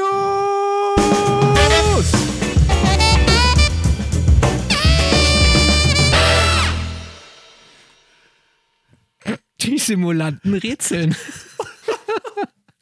ja, hey, hey, guck mal, Raffi, ähm, das allererste Quiz habe ich ge damals gemacht, als wir das eingeführt haben im Das stimmt, Sommer. ja. 2021. So, Daran erinnert sich niemand mehr. weil es so schlecht war. Okay, heute, Leute, heute, ja, ähm, wir mussten ja heute ein bisschen improvisieren und weil du on the road warst, habe ich gesagt, okay, heute reiß ich das Quiz mal an, an mich. Und wir machen heute mal was Bes Besonderes. Wir machen heute das Quiz Boeing versus Airbus. Das bedeutet, wir werden jetzt nicht irgendwie die zwei vergleichen, aber ich werde euch immer abwechselnd eine Frage zum Airbus stellen und dann eine Frage zum, zur Boeing, zum Thema Boeing. Also es kann alles sein. Ja, es kann wirklich einfach alles sein. Allgemeinwissen, zu, ty typenspezifisch, das werde ich jetzt dann gleich sehen. Aber ich stelle jedem von euch ähm, drei oder sagen wir, wir stellen insgesamt sechs Fragen. Sollte es danach Gleichstand sein, ähm, gibt es eine Stichfrage. Und ihr müsst, ich, es sind eigentlich Multiple-Choice-Fragen, aber ich werde sie euch jetzt mal ganz normal stellen. Und ihr müsst mir dann natürlich durch Ausruf eures Namens, seid ihr dann an der Reihe und müsst antworten, okay? Wenn ihr richtig antwortet, bekommt ihr einen Punkt. Wenn ihr nicht richtig antwortet, bekommt ihr einfach keinen Punkt und euer Gegner bekommt dann die Chance zu antworten, okay? Yes. Gut. Fangen wir an mit Frage Nummer 1. Wir sind bei dem Thema Boeing. Es gibt eine Boeing, die ist nicht so bekannt, aber jeder benutzt sie. Das ist nämlich die Boeing 717-200. Es ist eine Boeing, die hinten die Triebwerke hat, wie eine andere Boeing, nämlich die 727. Die Boeing 717 gibt es leider nicht in hoher Stückzahl, doch dennoch gibt es einen, ein, äh, gibt es verschiedene Airlines, die sie bestellt haben. Wie hieß die Airline, die als allererstes die Boeing 717 Raffi, bestellt hat? Raphael? Raffi. Delta Airlines. Oh nee, warte! Ja doch, Delta Airlines. Das ist falsch. Scheiße. Thomas, willst du die Frage vielleicht noch retten? Äh, es kö könnte sein, dass das vielleicht A- Atran gewesen ist, die dann irgendwie in Alaska Airlines aufgegangen sind. Wer? Sag nochmal. A- A- Atran oder so hießen die, glaube ich, oder Airtrain oder so. Airtrain, das war Das ist richtig, Airtrain. Und damit, warte, das muss ich mir jetzt hier neben, nebenher äh, notieren. Ich notiere auch parallel. Okay, geht der erste Punkt an den lieben Tommy. Glückwunsch. Es ist mir auch im Anschluss gekommen. Es ist mir auch Alaska und dann Airtrain, aber gut, ja. Kommen wir zu Frage Nummer zwei. Wir gehen aus Seattle oder aus dem Thema Boeing gehen wir natürlich zu, nach Europa. Ihr habt es ja gerade gehört. Es gibt Airlines, die bestellen einen Flugzeugmuster zuerst. Natürlich auch bei Airbus. Es gab den wunderbaren allerersten Airbus, der jemals bestellt und hergestellt wurde. Und auch dort gab es eine Airline, die sich sehr für diesen Airbus interessiert hat. Ja, es war der Airbus A 300. Thomas? Ja? Air France. Das ist richtig!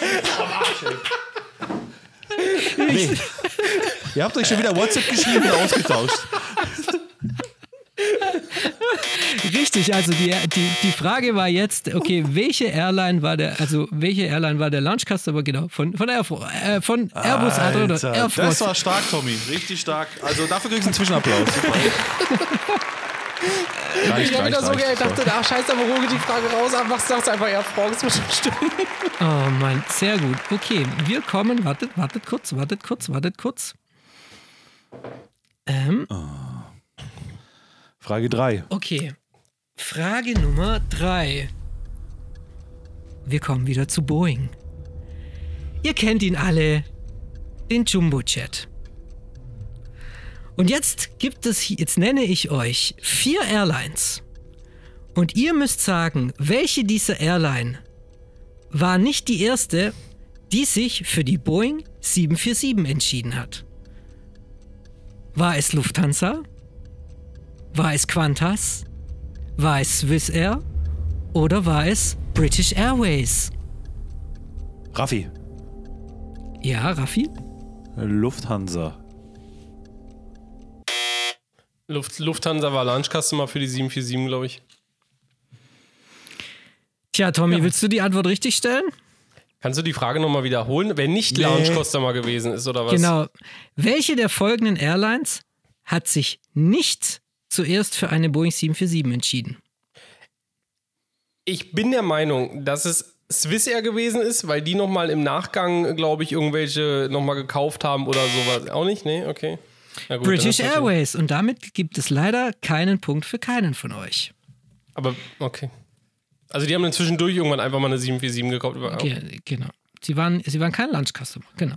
Okay. wir gehen wieder zu Ah, Airbus. Swiss ja, natürlich, die waren für die, glaube ich, für die 747-300 oder sowas waren die Launch Customer gewesen. Kann das sein? Ach so, okay. das Naja. werden wir Tommy, nie du, krieg, erfahren. du kriegst den Punkt nicht mehr. Nee, das ist ist vorbei. okay. Nee, das, der ist verkackt. Okay, machen wir weiter. Wir gehen natürlich jetzt von Boeing wieder zu Airbus. Wir kommen jetzt zu Frage Nummer 4. Ihr kennt ihn alle. Den wunderbaren, staubsaugerbehafteten Airbus A320 Neo. Er fliegt mittlerweile sehr viel durch, der- durch die Luft. Immer mehr Airlines in Südamerika, in Europa und in Afrika ordern ihn. Er ist besonders, er ist spritsparend, er ist leise, man hört sein Geräusch von überall. Und er ist schon eine Weile unterwegs. Aber die Frage an euch ist, in welchem Jahr ist der Airbus A320 Neo in Betrieb gegangen? Thomas, Tommy? 2015. Falsch! Raffi? Du Raffi? googelst doch die ganze Zeit. Ich sehe doch, wie du da auf deinem Bildschirm guckst, ja? 2017! Scheiße. Es war 2016. Fuck. Okay. Das google ich jetzt. ja, das, google nee, das ich. Ich, ich, habe hier ein Quiz und das äh, fertig. Äh, Es wird nicht hier äh, äh, äh, rumgemacht. So, wir kommen jetzt zur Frage Nummer, zur vorletzten Frage, Frage Nummer 5. Aktueller Zwischenstand ist in diesem Moment 2 zu 0 für Tommy.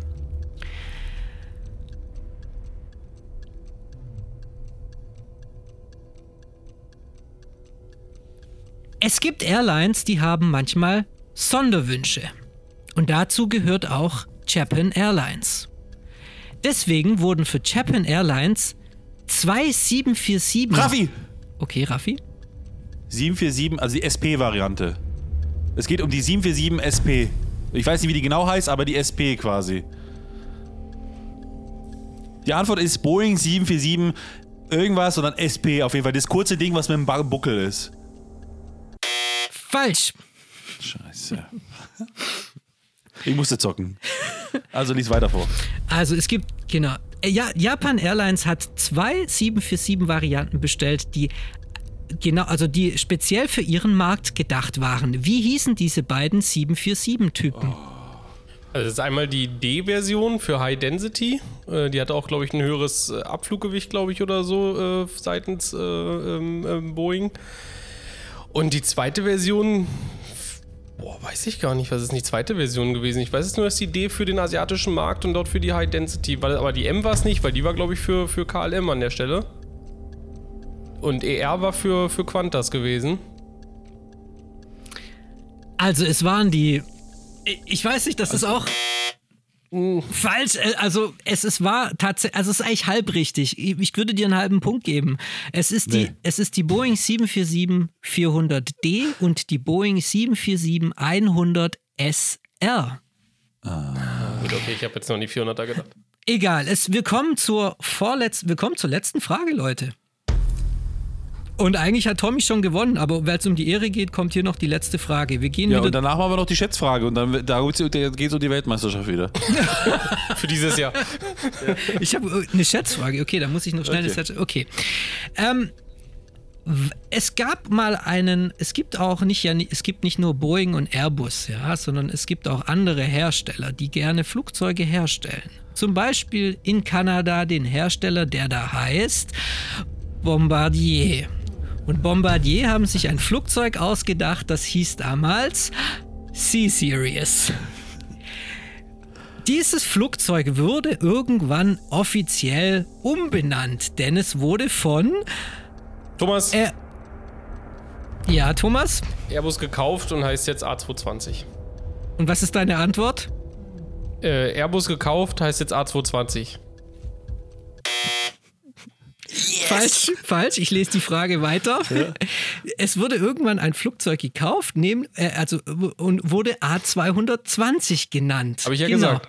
Ja, richtig. Aber die Frage lautet: Wann wurde die Maschine A220 genannt? Ja gut, Thomas. das darf ich jetzt noch. Nee, nee, was? Nein, du hast doch schon. Du kannst nicht jedes Mal Thomas reinschreiben. Jetzt ist Raffi dran. Boah, hey, das war durch, durch Corona, muss ich ehrlicherweise sagen, ist mein ganzes Jahresrückblick immer irgendwie so um zwei Jahre ist so eine virtuelle Welt. Ich weiß, dass es, es war entweder Jahr 2020 oder 21. Eine von den beiden Jahren war es. Falscher Knopf da wieder. Es war im Jahr 2018 und damit. Ach, echt? Ja, im Jahr 2018 wurde, der, wurde die C-Series in Airbus A220 umbenannt und damit hat der Tommy 2 zu 0 gewonnen. Schlag, Tommy.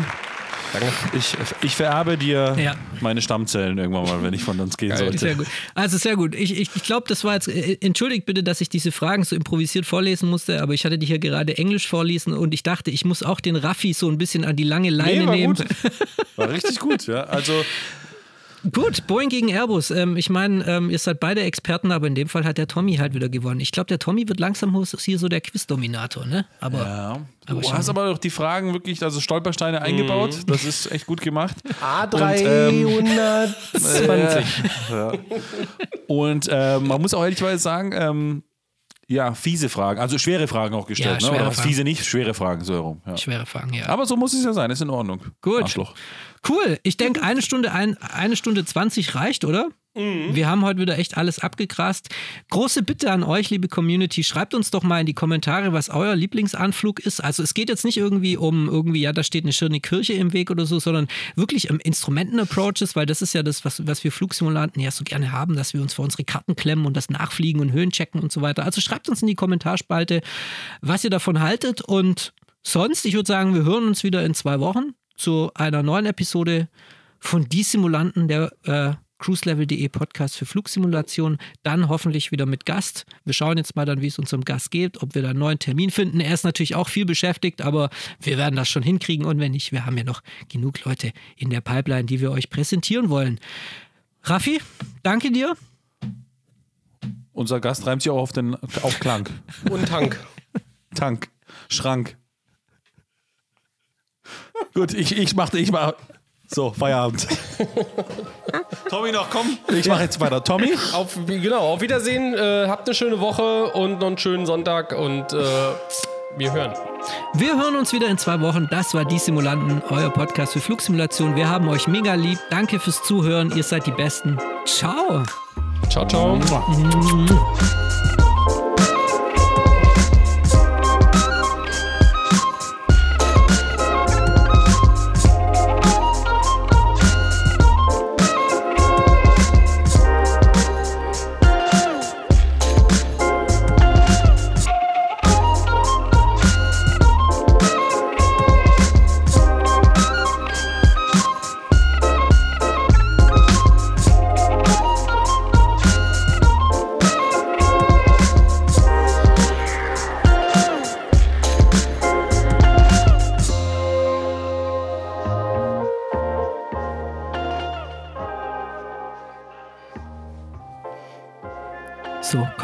Doch gesagt, wir bauen mal danach noch ein Easter Egg ein. Komm, wir, Ja. sollen wir irgendjemand grüßen an der Stelle?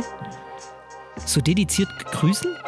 Weiß, vielleicht, weil die meisten machen ja aus, wenn die Musik kommt. Und wenn jetzt aber hier noch plötzlich ein Easter Egg kommt, Ich würde jetzt eher sagen, dass wir vielleicht noch einen besonderen Gast noch haben im Petto, oder? Wo auf die Leute sich freuen können. Ja, also vielleicht sollen wir, eine, sollen wir eine kleine Vorschau geben, wen wir so in der Pipeline haben als Gäste. Ja, genau, das machen wir mal. Ja, also wir haben, wir, haben, wir haben Kontakt zu jemandem von Heatblur. Ja, der Heatblur-Chef wird mal kommen und uns was erzählen über die F4. Ja, Und und der dann, Eurofighter. Auch. ja, ja, über den Eurofighter werden wir auch noch reden. Und dann haben wir noch, haben wir noch einen Szeneriehersteller in der Pipeline. War auch noch, genau. Ja. Sehr bekannt. Und wir haben eine Menge Leute noch, die da kommen. Also schön am Ball bleiben bei den hm. Simulanten. So. Aber, aber jetzt, aber jetzt ist Schluss. Nicht so laut. Und, und, und ganz wichtig. Violet Frank, gute Besserung. Ja, gute Besserung. Ja. Pilot Frank. Tschüss. Ciao, Leute.